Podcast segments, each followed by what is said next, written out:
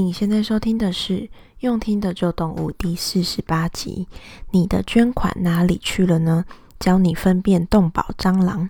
用听的旧动物是个 Podcast 频道，让你只要打开耳朵，就能利用零碎时间了解动物保护与宠物的资讯。很开心你能来收听用听的救动物，我是 Alice。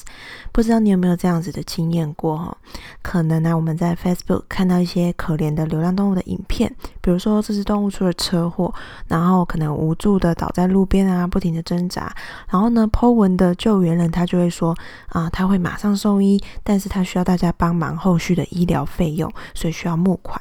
那或者是说有一些啊收容动物的猫园啊、狗园，那很多动物都挤在很狭小的空间里面，那猫咪。嗯，或狗狗的那个园子的主人，他就发文说，我们快要断粮了，希望大家可以帮忙出一些钱，帮助他们可以走下去。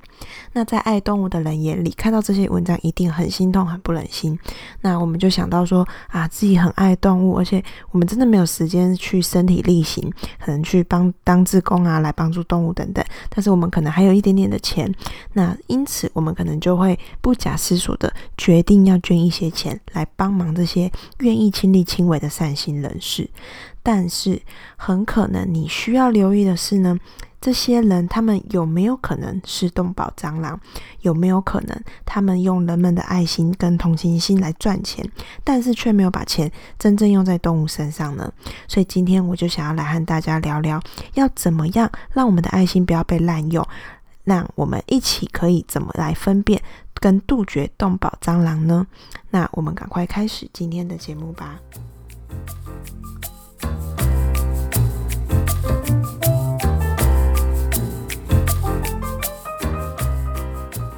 首先，什么叫做动保蟑螂呢？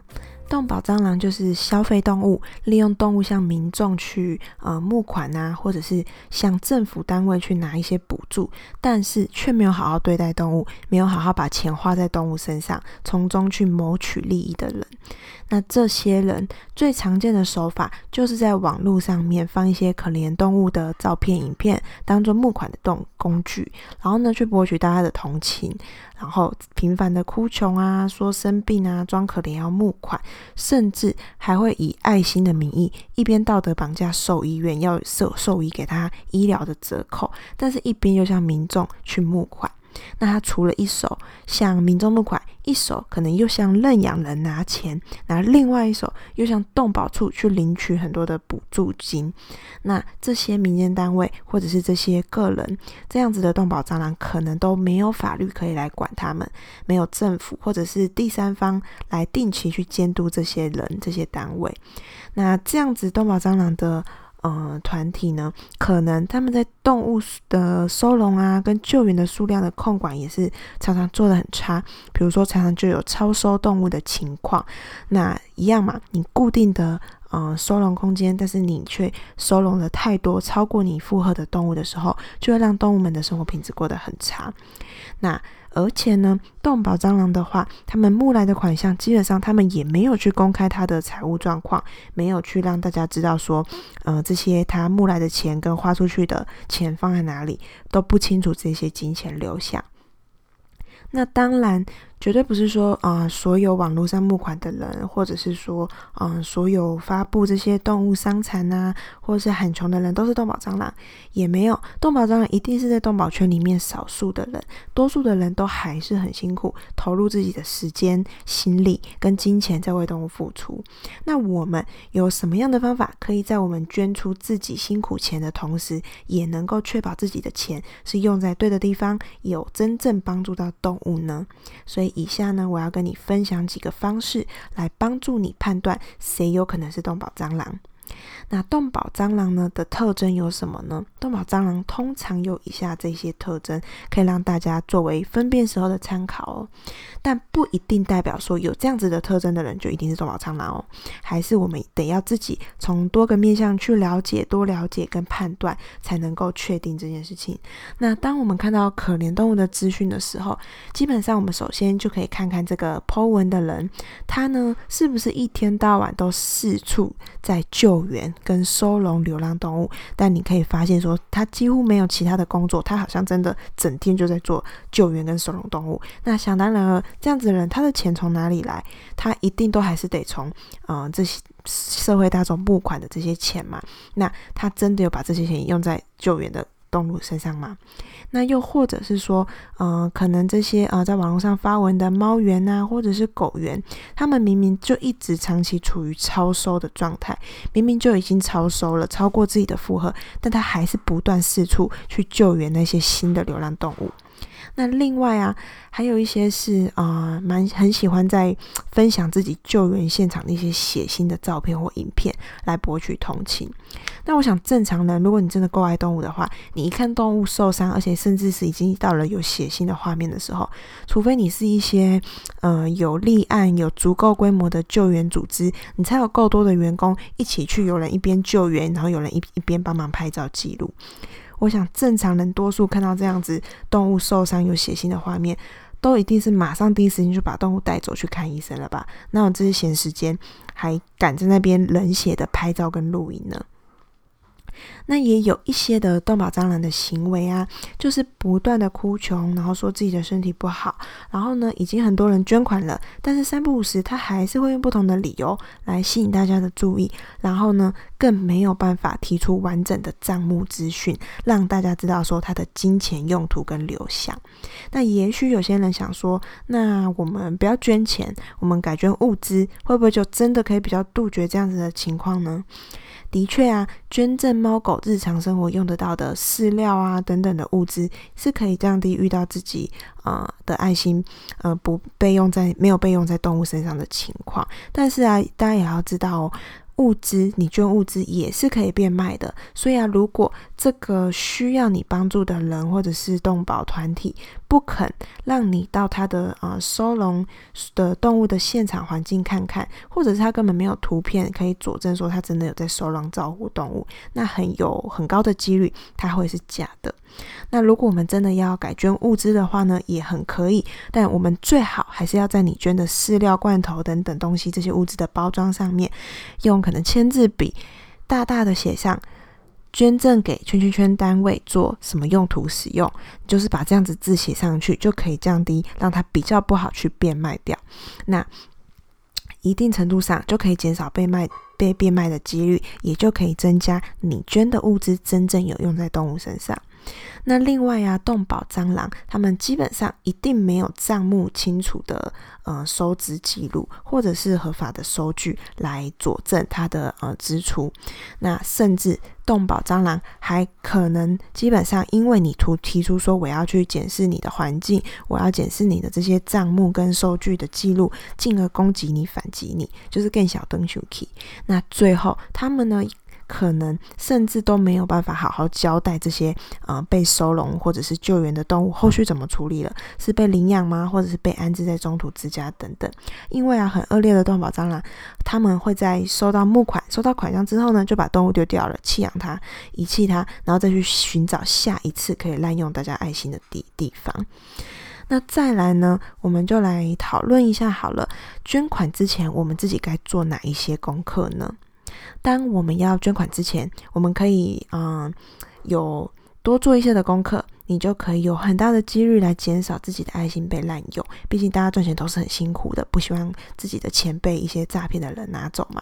所以第一呢，我们可以透过 Google 来搜寻一下你想要捐款的爱爸爱妈的名字，或者是你想捐款的协会或狗园的名字。然后呢，搜寻他的名字后面，你可以再加上一些特定的关键字，比如说你就打圈圈圈协会，然后呢空格，然后你再加入一些关键字，比如说打诈骗、争议、假募款，那。基本上这样，你就可以搜搜出一些资讯来，你就可以看看说，呃，你想要捐款的这个对象，他在网络上有没有被人家讲过有一些不良的记录或者是争议的事件。那第二呢，你也可以直接在啊、很多的猫狗啊的 Facebook 社团里面去发问，去询问这些呃你想要捐款的人或单位，看看大家是不是知道说哦，他们过去有不良的记录啊，或者是有啊、诈骗啊、假募款的这种呃。记录存在。但是要记得加上说，啊、呃，如果有人知情的话，麻烦你透过私讯跟我说，因为啊，可能有的人会担心说，哦，他如果公开的留言去，嗯、告诉你说，哦，谁是其实是动保蟑螂的话，那这样他很可能会被攻击，很可能会受到威胁，反而不敢说出真相。但是也要记得啊，我们自己啊，还是要多收集资讯之后，来主观的做判断，因为动保团体之间，他们很有可能也都有利益的冲突，而可能去毁谤污蔑对方哦。那第三，如果时间够的话，当然最好你可以联络你想要捐款的单位，然后呢，跟对方说你想要实际去看看他们收容动物的环境。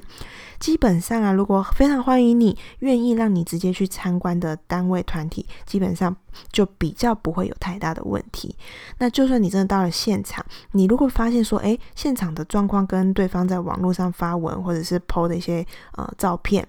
所的状况，或者是收容数量啊，或者是其他的任何状况，都有点不符，让你有点怀疑的时候呢，请你一定要跟他追问到底，跟他了解清楚状况。因为呀，也有发生过动保蟑螂的做法很高明哦，他愿意让你去看，但他给你看的呃的环境呢，是一个刻意做得好，专门让人家去参观的区域，但是他其他多数的猫咪跟狗狗都放在另外一个集中营的地域里面，过得很糟。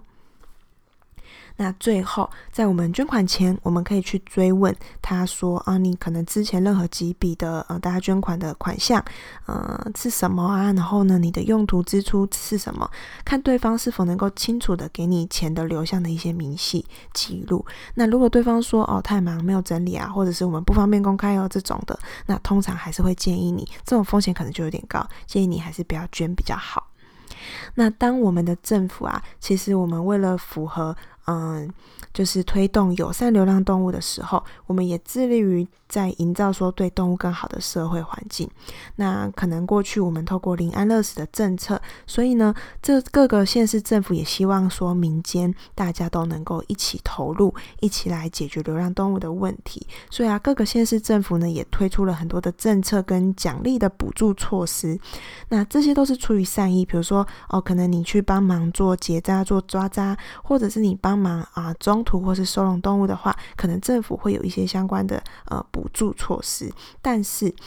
可能因为制度没有那么的完善，没有完善的配套措施，那可能有一些呃地方政策是有疏漏的，可能又缺少了一些后续的查核机制，所以反倒会吸引了一些不屑人士，他开始当起了动保蟑螂，开始从中去利用动物来申请这些补助，来赚黑心财。那我觉得动保蟑螂除了利用动物欺骗大家的爱心啊，或者是诈骗了政府的资源之外呢，我觉得啊，其实这是更可怕的是劣筑劣币驱逐良币的后果。什么叫劣币驱逐良币呢？也就是说，这种嗯不好的动保蟑螂越来越多的时候，其实呢，其实就会让整个动保的募款的跟捐款的市场。大家都会变得很没有信任感。我们有捐款人，我们也会开始不相信这些各个的爱妈爱爸各个的团体，那就会让很多呃真正用心，其实有在好好经营帮助动物的公益团体呢，会呃因此有很多的阻碍，那会受到很多大众的质疑跟波及。那当然，让我们这些原本呃有爱心、愿意捐款的人呢，也会因为对于整个嗯动保的领域太不信任了，所以呢，对于捐款。的意愿也会有所却步，所以啊，就会让真正努力在呃付出为动物付出的人更难募到钱，那基本上就会让整体的动保、整体动物的福利越来越没有办法做到好。所以啊，我们可以先从自己做起，透过今天节目呢，跟你分享的方法来分辨动保蟑螂，然后呢，也可以更进一步的多多提醒你身边关心动物的人，不要被动保蟑螂利用了。我们要做好功课，再把自己辛苦赚来的钱捐出来，捐给自己认真调查过、真正有在帮助动物做事的团体，才能够真正做到说有人出钱、有人出力的方式，一起让动物们可以过得更好。